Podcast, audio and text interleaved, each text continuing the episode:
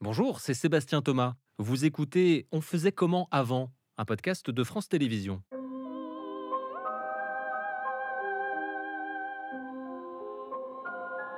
J'adore l'eau. Dans 20-30 ans, il n'y en aura plus.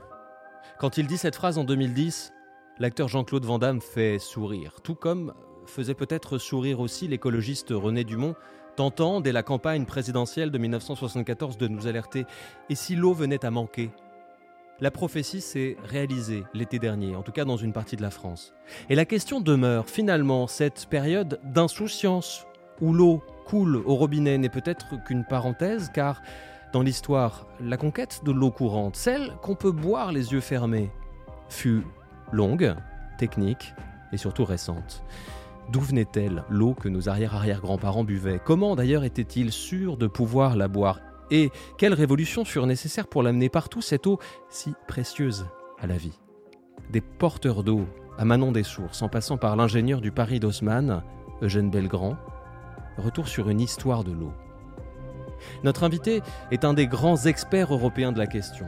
Bernard Barraquet, directeur de recherche émérite au CNRS, spécialiste de la gestion urbaine de l'eau.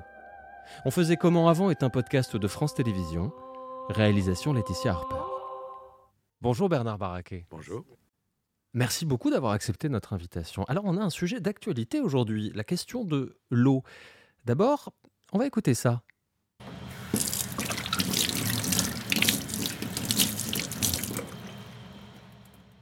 c'est un robinet qui s'ouvre et de l'eau qui coule. À partir de quelle époque ça, ça devient le cas pour à peu près tout le monde oh, On va dire euh, en France, euh, dans les villes, dans l'entre-deux-guerres. Et dans les campagnes? Bah, Après la Deuxième Guerre mondiale, euh, grâce à un fonds de développement des adductions d'eau qui a permis de, de subventionner l'extension des tuyaux d'eau à la campagne. Ça fait donc pas si longtemps qu'on peut avoir de l'eau du robinet finalement chez soi. On, s'imagine peut-être que c'est plus ancien, mais c'est les années 50, 60 même parfois. Mmh, pour les gens qui sont à la campagne, oui. Euh, pour les gens des villes, c'est venu euh, assez quand même. On a l'impression que c'était plus tôt, mais non. Parce que, en fait, euh, en gros, il fallait que les entreprises qui distribuent l'eau ou les régies, en gros, gagnent suffisamment d'argent en vendant déjà de l'eau à ceux qui étaient raccordés pour pouvoir tirer les tuyaux dans la rue d'après. Si vous voulez, c'est un peu toujours comme ça. On va évoquer ensemble euh, cette histoire, cette histoire pluriséculaire. Hein, l'homme a toujours eu besoin, d'eau. On, verra que le 19e a sans doute marqué un, tournant majeur avec plusieurs révolutions euh, techniques. Mais d'abord, euh, question tout à fait naïve, mais avant l'eau courante, par exemple, un, paysan, chez lui, il avait bien besoin de boire ou de se laver. Il faisait comment? Ben, Il avait un puits. Sous la plupart du temps, il y avait des puits. Donc on allait chercher de l'eau dans le puits. Dans certains cas, les gens avaient la chance d'avoir une source qui était un peu plus haut que leur maison et ils se débrouillaient pour avoir un système de, canalisation rustique qui amenait l'eau. C'est pour ça qu'on dit l'eau courante. Avoir l'eau courante, historiquement, c'est avoir de l'eau qui vient d'une source et qui coule en permanence. Alors elle peut alimenter une fontaine publique dans une ville, euh, c'est souvent le cas. Hein, ou alimenter euh, un monastère, euh, un hôpital, euh, ça peut être une, consommation pratiquement privée, ou éventuellement même la demeure d'un aristocrate. Il fallait beaucoup d'argent quand même pour avoir ça, hein, ou, et, avoir une source. Parce qu'il fallait de la gravité. Et on, pouvait pas, on ne savait pas faire monter l'eau à ce moment-là. Moi, dans mon imaginaire, je me dis, celui qui n'a pas de puits ou pas de source, il va aussi avec son seau en bois dans la rivière, été comme hiver. Est-ce que ça, c'est une réalité ou pas? Dans certains endroits, il fallait le faire, oui, mais euh, c'est surtout dans les villes qu'on n'arrivait plus, si vous voulez. Euh, dans les villes, beaucoup de gens ont, fini par recourir à des porteurs d'eau, et ces derniers, ils allaient prendre l'eau soit à des fontaines, soit carrément en rivière, et les, gens, ben, je vois par exemple les Parisiens, euh, au milieu du 19e, il savait reconnaître le goût de l'eau selon qu'elle venait de la Seine ou euh, de la fontaine des Innocents. Il n'y avait pas de, connaissances scientifiques sur la, dangerosité ou la qualité de l'eau. Donc, euh, eh ben, les gens, ils allaient, euh, ils, avaient leurs préférences. Et petit à petit, quand même, on a éliminé en, ville les puits. Moi, dans mon immeuble, dans le 15e, il y avait un puits. Et l'eau, elle n'était pas très loin parce qu'on est dans, près de la Seine, c'est assez bas. Euh, je crois qu'il fallait creuser peut-être 3-4 euh, mètres pour avoir de l'eau. Mais seulement le problème, c'est qu'avec la densification et l'industrialisation du quartier, euh, ben, euh, il a fallu arrêter les puits quand même. hein. C'était dangereux. On, parle beaucoup à l'occasion des sécheresses à répétition de ces fameuses nappes phréatiques. Euh, quand est-ce qu'on a commencé à se dire, tiens, il y a des réserves d'eau au fond, en fait, et on peut la boire? Ben, ça s'appelait pas comme ça, on n'avait pas de terme exact, mais tous les puits prennent l'eau dans la nappe phréatique. Alors, la nappe phréatique, il faut, il faut bien faire la part des choses. hein. Ça fait, la nappe phréatique est un de nos aquifères. Aquifère, c'est le terme général pour dire des, des terrains qui contiennent de l'eau. Souvent d'ailleurs parce qu'ils sont poreux. L'eau est dans et n'est pas, elle ne flotte pas, elle est là-dedans. La nappe phréatique, c'est la première, celle qui est sous la terre, mais elle peut être séparée de nappes plus profondes, par exemple par des couches d'argile.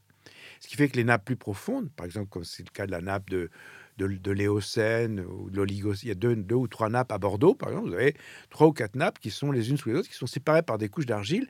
Et en gros, plus on descend, plus l'eau qui vient en fait des montagnes et qui passe par en dessous comme ça euh, est vieille, et plus elle est euh, impeccable. Tu à Bordeaux, si on prend de l'eau dans la nappe de l'Éocène, on peut la distribuer sans traitement parce qu'elle est hyper propre. Et, et, euh, donc, on n'avait pas forcément conscience de- du terme de nappe phréatique, mais on savait que, euh, au-delà des rivières, au-delà des sources, il y avait potentiellement des réservoirs euh, sous nos pieds. Ça, Oui. on- Hmm. Simplement, on connaissait très mal les eaux souterraines, on les connaissait mal et il a fallu vraiment attendre. ben, par exemple, si vous voulez, l'ingénieur Belgrand, qui a fait les systèmes d'adduction d'eau d'aujourd'hui, enfin, qui a contribué fortement à Paris, en fait, c'était un ingénieur qui, qui était un- aussi un, un peu un scientifique et qui cherchait partout où il allait euh, à comprendre d'où venaient les sources. Alors, les sources, c'est des eaux souterraines qui finissent par sortir dans- dans- dehors et devenir des eaux de surface. Et aujourd'hui, on, on les met en bouteille, euh, ces eaux de source. D'ailleurs, Ah, euh, oui. euh, ça fait débat parce qu'on se dit pourquoi on ne boit pas l'eau du robinet plutôt que cette eau-là. Les gens parfois préfèrent, notamment pour des questions de, de goût. Alors je me dis, euh, ces eaux de source-là, quel est l'équivalent aujourd'hui de la personne qui va au supermarché et qui achète sa marque préférée? Ça existait déjà avant? C'est arrivé quand même. euh, oui, ça existe depuis longtemps. Écoutez, franchement, si vous ré- réfléchissez un tout petit peu, rappelez-vous, les Romains, ils allaient au terme et ils, ils connaissaient les eaux thermales et les eaux de source. Les Romains déjà. hein. Bon, Euh, on parle finalement de notre monde à nous. hein. Bon, au Moyen Âge, c'était très courant qu'on aille chercher de l'eau euh, dans, dans- dans des, dans des sources de très bonne qualité. On n'avait pas de bouteille en plastique? Ben non, mais on pouvait, on allait la prendre euh, elle- quand elle coulait, on la prenait avec des, des seaux ou des, des, des récipients euh, de divers, quoi, si vous voulez. Puis on, euh, puis, les- puis on la portait à la maison. ça, ça veut dire que très tôt, on a différencié euh, l'eau qu'on boit et l'eau qu'on utilise pour le reste, pour se laver, pour euh, faire le ménage, la cuisine.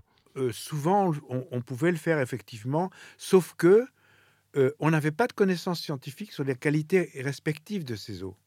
Donc il y avait des gens qui disaient, qui, euh, on voit d'ailleurs certains, certains, certains observateurs qui trouvent quand même, d'ailleurs le, premier qui a, je ne sais plus quel est son nom, c'est le premier qui a, qui a validé les eaux d'Evian, euh, qui étaient des eaux de source. Euh, c'est en 1789, c'est ou 88, euh, au moment de la Révolution, si vous voulez. Et, et il dit mais ça c'est de l'eau qu'il faut boire parce qu'elle est formidable, etc. Voilà. Et bon, par, par contre, euh, dans beaucoup de cas de figure, finalement, quand on était en ville, ben, on n'avait pas accès à, ces eaux, sauf à ce qui est des puits artésiens.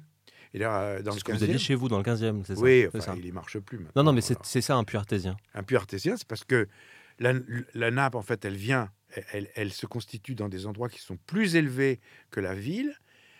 Sous la ville, elle est captive, mais si vous faites un trou, elle va sortir. Forcément, en vous écoutant, nos auditeurs pensent peut-être aussi euh, à Jean de Florette et à, à Manon des Sources, où il est question comme ça de, de l'eau, et notamment de la propriété de, de l'eau. On va écouter euh, un, un extrait de la bande-annonce du film de Claude Berry, qui est l'adaptation du livre de Pagnol. Il est sorti en 1986, avec évidemment Depardieu, Auteuil et Montand. Alors, c'est toi qui hérites Non, c'est Florette. Et qui c'est cette florette? Regarde, Manon, regarde. Regarde toutes ces fleurs que tu vas me cueillir. Regarde la maison. Ni acheté, ni loué. Et pourtant, je suis ici chez moi. Eh bien, si vous étiez né ici, comme votre pauvre mère, on vous appellerait Jeanne de Florette. Je suppose que tu passes près de la source avec un sac de ciment sur le dos. Tu glisses, tu tombes et paf Le ciment va tout juste boucher le trou. Et dans les terres dont nous avons hérité, il y a une source. Une source Quelle source Eh oui. Elle figure sur le cadastre dont le notaire m'a donné une copie. Il vendra.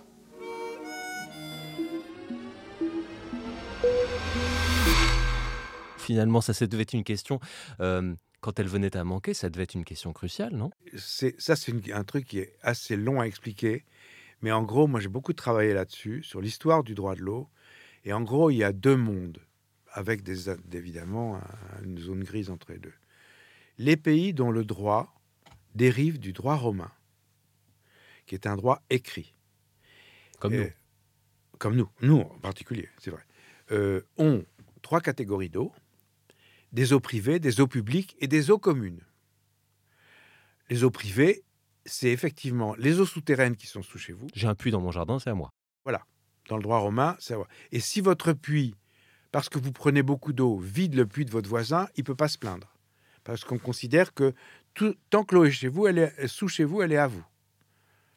Et ça, on a changé cette loi, cette attitude, en, en 1992, en changeant la loi en disant l'eau est, même si l'eau est souterraine, elle est, est en commun. Bon, l'eau des rivières navigables est flottable et publique. Ça, c'était déjà le cas chez les Romains. Il y avait deux sortes d'eau qui étaient publiques toute l'eau des, fleuves, qui était navigable, et l'eau des aqueducs qui amenaient l'eau dans, dans les, dans les thermes, dans les villes. Ça, c'était public également. Bon. Et puis, le reste, tous les petits cours d'eau qui n'étaient ni qui n'étaient pas des eaux souterraines, ou de l'eau de pluie captée dans les impluviums, parce qu'il y avait ça aussi, ça c'était privé, euh, ni des eaux publiques, c'était des eaux communes aux riverains, et normalement, ils devaient s'entendre entre eux pour le partage. Alors là, on imagine le bazar. Oui.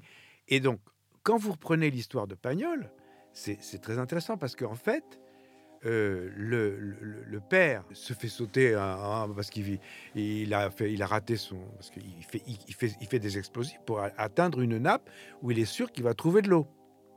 Et en fait, il la trouve pas. Et pendant ce temps-là, euh, il y a effectivement une source sur le terrain, mais elle a été bloquée euh, par. par le papé et par euh, Hugolin. pour, quand l'eau est bloquée là, elle sort ailleurs, si vous voulez. Donc, bon. Mais à supposer que euh, l'eau coule effectivement sur le terrain de Manon, hein, euh, à partir du moment où cette eau sortirait de son terrain et allait dans la propriété voisine, à ce moment-là, dans le Code civil, qui est hé- hérité du droit romain, cette eau devient la chose commune de, de tous, tous les riverains. Donc depuis 92, c'est quoi? C'est plus simple? Depuis 92, non, ce n'est pas simple parce qu'il faut que les juges et tout le monde euh, aient le temps de bien intégrer ça. Mais en principe, depuis 92, que les eaux soient de surface, souterraines ou- et même des eaux navigables, un public, elles sont dans le patrimoine commun de la nation, ce qui veut dire que dès que des rivalités importantes apparaissent entre les ayants droit, ils doivent se réunir et faire ce qu'on appelle un schéma d'aménagement et de gestion des eaux. Voilà. Ça, c'est pour la ressource, n'est-ce pas? Évidemment, euh, euh, on peut dire que l'usager le plus important de cette ressource, c'est évidemment la production d'eau potable, parce que cette eau potable, ensuite, elle est vendue, et, et l'eau potable, c'est une des activités qui donne le plus- la plus grande valeur à l'eau. Donc il y a une responsabilité, si vous voulez, économique euh, de l'eau potable par rapport au partage de la ressource. Alors à partir de quel moment on se dit, on commence à vraiment euh, caractériser l'eau potable, à se dire ça c'est de l'eau, puis ça c'est de l'eau potable? À partir du moment où on la traite. C'est-à-dire, en gros, voilà, enfin, les, les Anglais, euh, très empiriquement, découvrent la filtration sur sable euh, à- au tout début du 19e. euh, et à Londres, il y a une usine qui est, qui, qui est réputée, qui était à Chelsea, euh, 1832. hein. Euh, les Français vont la visiter d'ailleurs. hein.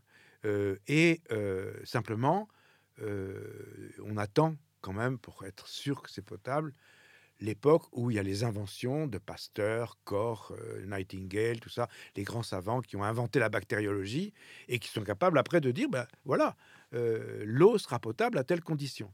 Parce qu'en gros avant, si on était malade, c'est qu'elle n'est pas potable, mais il n'y a pas moyen de le savoir autrement. Quoi. Voilà, oui, c'est ça. ouais, oui, voilà. Mais et en plus, on n'était pas, for- tout le monde n'était pas forcément malade. Vous pouvez, il y a des gens qui résistent très bien à certaines bactéries. euh, et d'ailleurs, souvent, les populations locales, euh, on disait aux gens, aux touristes, ne buvez pas notre eau parce que nous, on peut la boire parce qu'on est habitué. Mais vous, vous pouvez pas. C'est aussi pour ça que ça donne la tourista dans les pays qu'on visite aujourd'hui. Voilà, bah oui, le- les habitants locaux, ils peuvent. Voilà.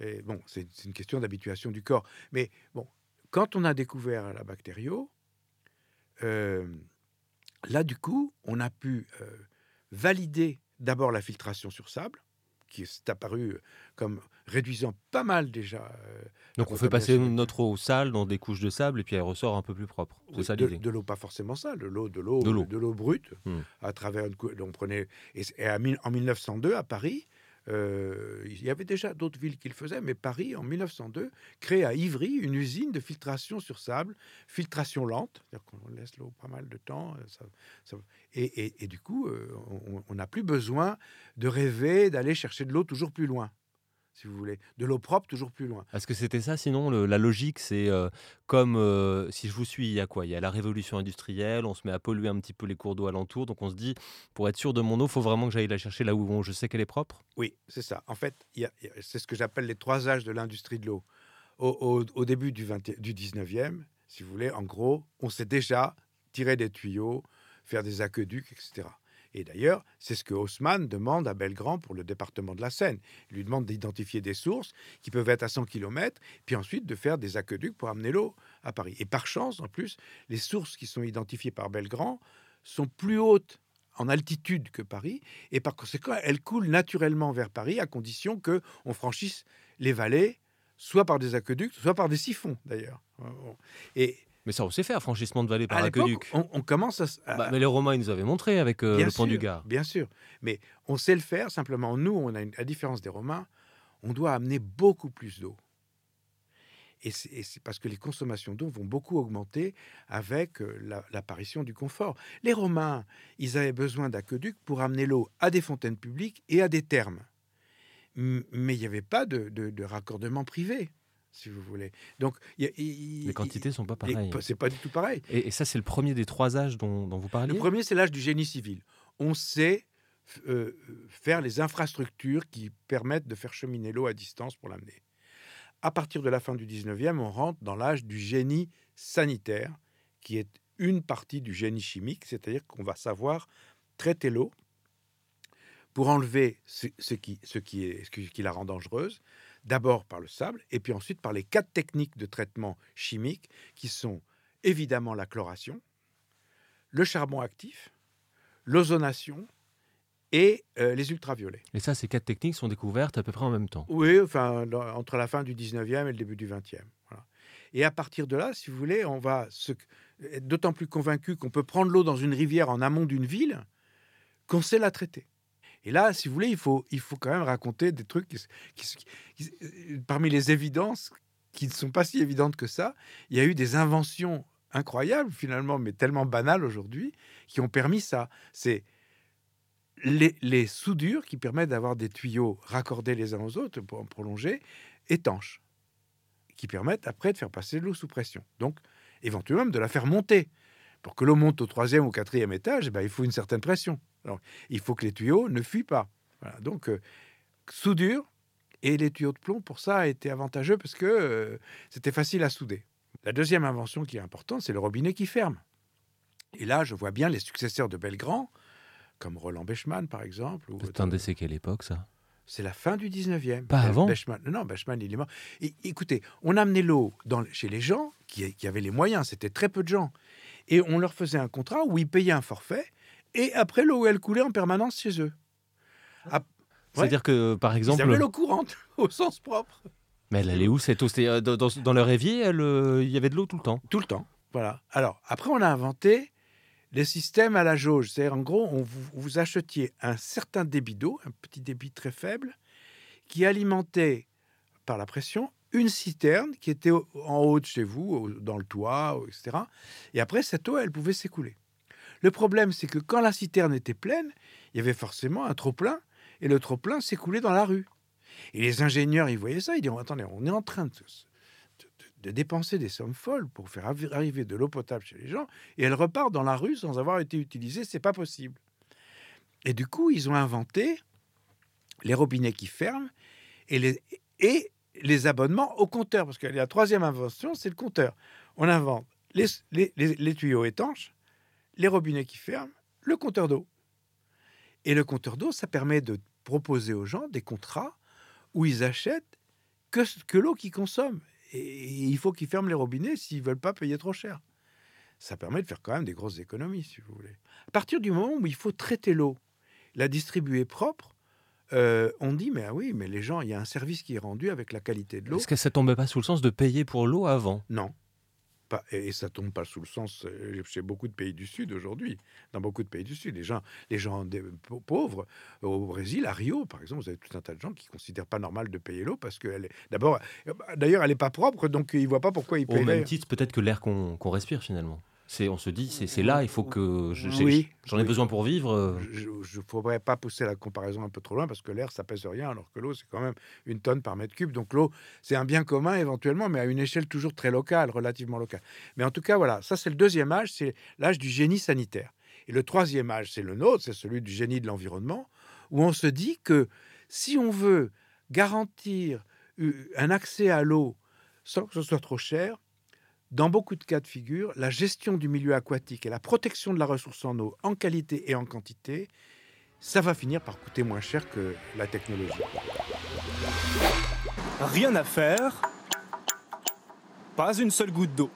Une situation qui se répète dans différentes communes avec la sécheresse. Comme ici en Haute-Savoie, c'est Système D. Deux réservoirs à sec et des coupures d'eau, ce village de 500 habitants se fait livrer par camion-citerne.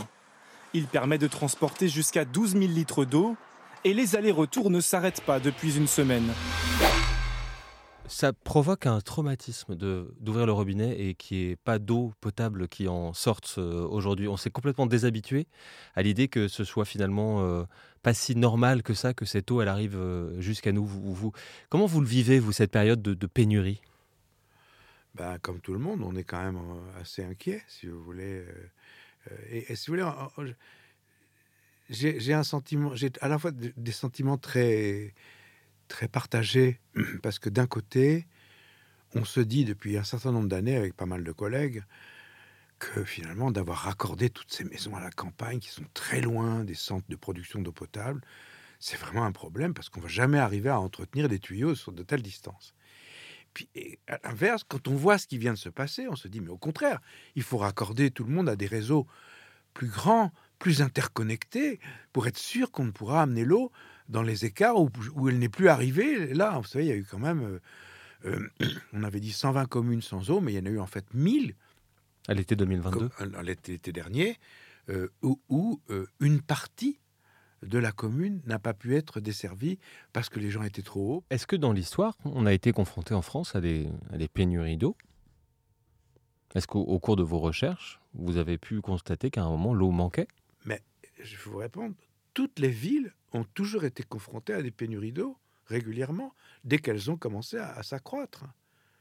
Je veux dire, à Paris, euh, il n'y avait pas d'eau. C'est pour ça que Napoléon Ier a fait venir l'eau du canal de l'Ourcq.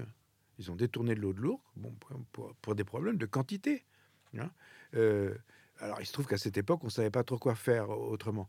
Euh, Lyon avait pas trop de problèmes parce que Lyon, c'est sur le Rhône. Et ils ont des champs captants en amont euh, du côté de Miribel-Jaunage, où ils prenaient l'eau de la nappe alluviale. Ils n'ont jamais manqué d'eau à Lyon, finalement. donc là, c'est un peu différent. Mais les, villes du sud de, de, Provence, par exemple Marseille, Marseille est une ville où il n'y avait pas d'eau. Et alors la, vie de Marseille a changé euh, quand on a pu détourner par le canal de Marseille de l'eau qui venait du Verdon et qui arrivait à Marseille.